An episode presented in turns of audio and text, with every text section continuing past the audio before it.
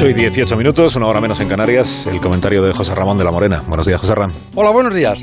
Ese Real Madrid de circunstancias que alineó Zidane anoche de salida ganó al Getafe sin sobresaltos con una alineación extraña en la que Zidane prefirió sacar a un chico de 20 años del Castilla, Marvin, un lateral rápido, pero no un centrocampista consagrado como podría ser Isco, lo que da que pensar en cómo debe estar Isco en el día a día para que Zidane tome esa decisión.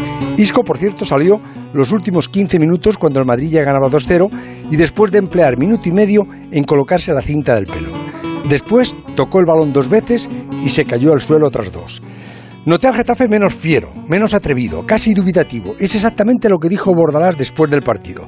Pero sobre todo me extrañó que saliera así en la primera parte, aunque después de lo ocurrido el sábado en Sevilla y después de todo lo oído, visto y comentado, es normal que ese equipo salga un poco complejado. Y no debería ser así. El Getafe no juega con un reglamento distinto al de los demás, pero anoche una sola cartulina amarilla. Las mismas que el Madrid, porque a pesar del viento y la lluvia, fue un partido noble, limpio y sin brusquedades.